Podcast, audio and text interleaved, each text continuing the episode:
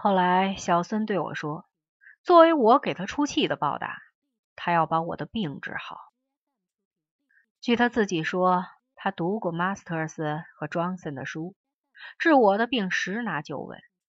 我也看过那些书，所以我想这孩子真是个怪人。他梳了个齐耳短发，长得白白净净，还是蛮漂亮的。不管怎么说，也能嫁得出去。干嘛要来给我治阳痿？女孩子只要嫁得出去，就不必理睬不想嫁的男人。我对他说：“你没搞错吧？那都是夫妇双修的办法。”他说：“知道，所以我要和你结婚，先结婚后治病。”我和小孙要结婚的起因就是这样。开头我想，这个孩子还要给我治病，我看他自己就该找人治一下，是不是精神病？后来想到他起初找我那一回的情况，我怀疑他吃了别人的亏。既然他都要嫁我了，问一问也没什么。我就问道：“你大概不是处女吧？”他说：“当然不是。你要不要看看？”我说：“看什么？”他说：“我可以对他做个妇科检查。”我对此是一没有经验，二没有兴趣，而且也没有必要。只有混充处女的，没有混充非处女的。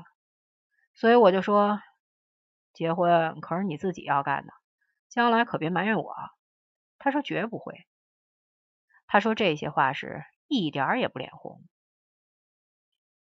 再过一百年，人们可以在现在留下的相片里想象我。我和大家一样，目光呆滞，脸色灰暗，模样傻得厉害。现在你到美术馆去看看十六世纪的肖像画。就会发现上面的人头戴假发，长一张大屁股脸，个个都是傻模样。过去的人穿燕尾服、瘦腿裤，显得头大身子小，所以很难看。但这样的装束在当时一定是了不起的好穿着。以此类推，现在的人不论穿什么，将来也会傻得厉害。基于这种心理，我根本不打扮。经常不理发、不刮脸。当然，小孙是女孩子，不能和我一样。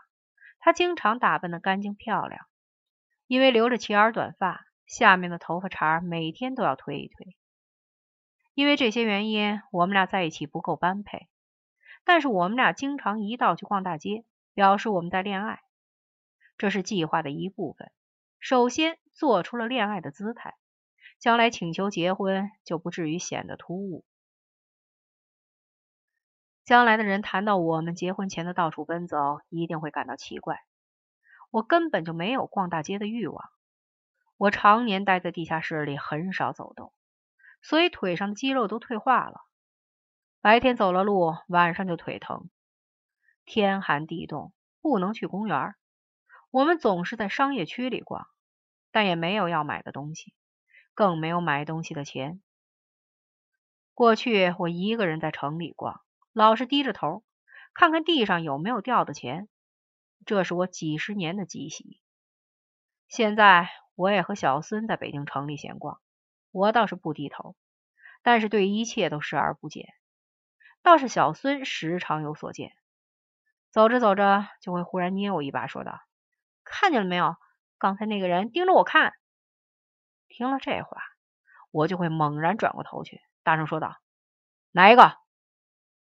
他把我拉回来，说：“别这样，你要把别人吓死了。”走到街上，我有时也会注意到，他忽然把小嘴一扁，小脸一扬，脸上似笑非笑的模样；要不然就是忽然抓住我的胳膊，把全身挂在我身上。这大概是因为又有人看他了。但是到底是些什么人在看他？我一个也看不见。星期天，小孙把我带到王府井一家理发馆门前，让我往橱窗里看。我看了好半天，才认出橱窗里有一张相片是他。那是一幅黑白上色的相片。再过一百年，人们就会根据相片上的水彩，断言拍照时彩色摄影尚未发明。相片上的小孙涂了个红脸蛋，和他本人一点也不像。那相片就像现在看到的玛丽莲梦露，或者猫王的相片那种五官不清、色彩斑斓的样子，露出五十年代那种村气土气。但是再过一百年，人家看到一个女孩子站在橱窗里自己的相片前流连忘返，也会露出会心的微笑。我对他说：“快走吧，待会儿人家会出来说，小姐是不是想把相片要回去？”他就勃然大怒道：“你说什么呀你？”小孙说：“他在大街上走时，经常迎上这样的目光，先是盯上了脸。”然后一路向下搜索，在胸部久久的停留，然后久久端详他细长的腿。他对自己的腿很是骄傲。这种景象我从没看见过。我想人家也许是在看他那条石墨蓝的牛仔裤，那条裤子值我一个月的工资。他对这种说法十分愤怒，说我在蓄意贬低他。其实我没有这样的意思。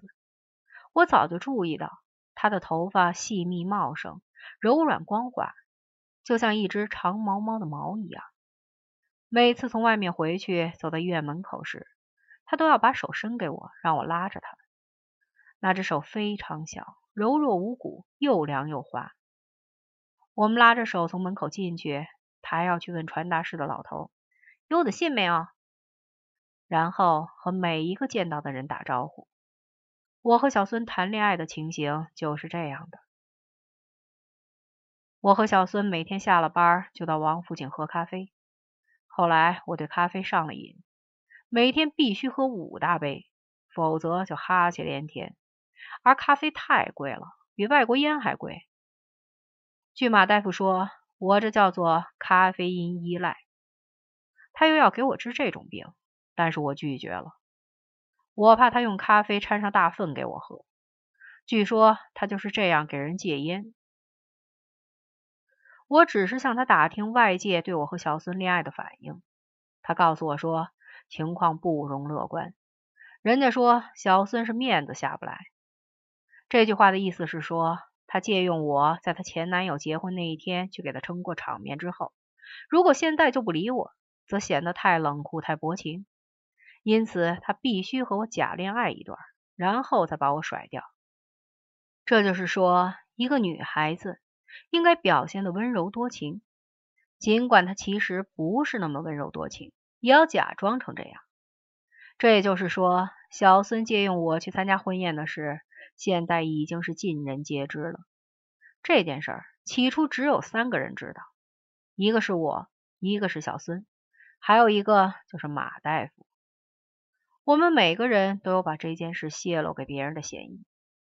马大夫主动告诉我说，这件事儿我可没对任何人说过，也不知别人怎么就知道了。假如马大夫没有把这件事告诉别人，小孙也不告诉别人，这事儿对他名声有损，剩下只有我最可疑。但是我成天待在地下室，从来不和外人接触。最后的结论就是，我们谁也没告诉别人，这事儿就自己传出去了。由此得到一个推论：我们医院里现在安装了一台可怕的仪器，可以窃听全院每一个角落。这台仪器由一个长舌妇操作，他听到了我们在地下室里的谈话，然后就告诉了医院里每一个人。但是这件事儿非常的不可能，因为他们安这仪器时必定要找我。我是全院唯一的电气工程师，连我都不知道医院里有这台仪器，那就必定是没有。根据医院里现在的传闻，小孙是个极好面子的姑娘，她不乐意在前男朋友结婚那一天显得孤独无伴，所以借用了我，这是很正确的。根据同上传闻，她的小算盘有极精，找一个阳痿的男人来撑场面。将来不会有任何损失，有损失的是我，因为我被女人耍了。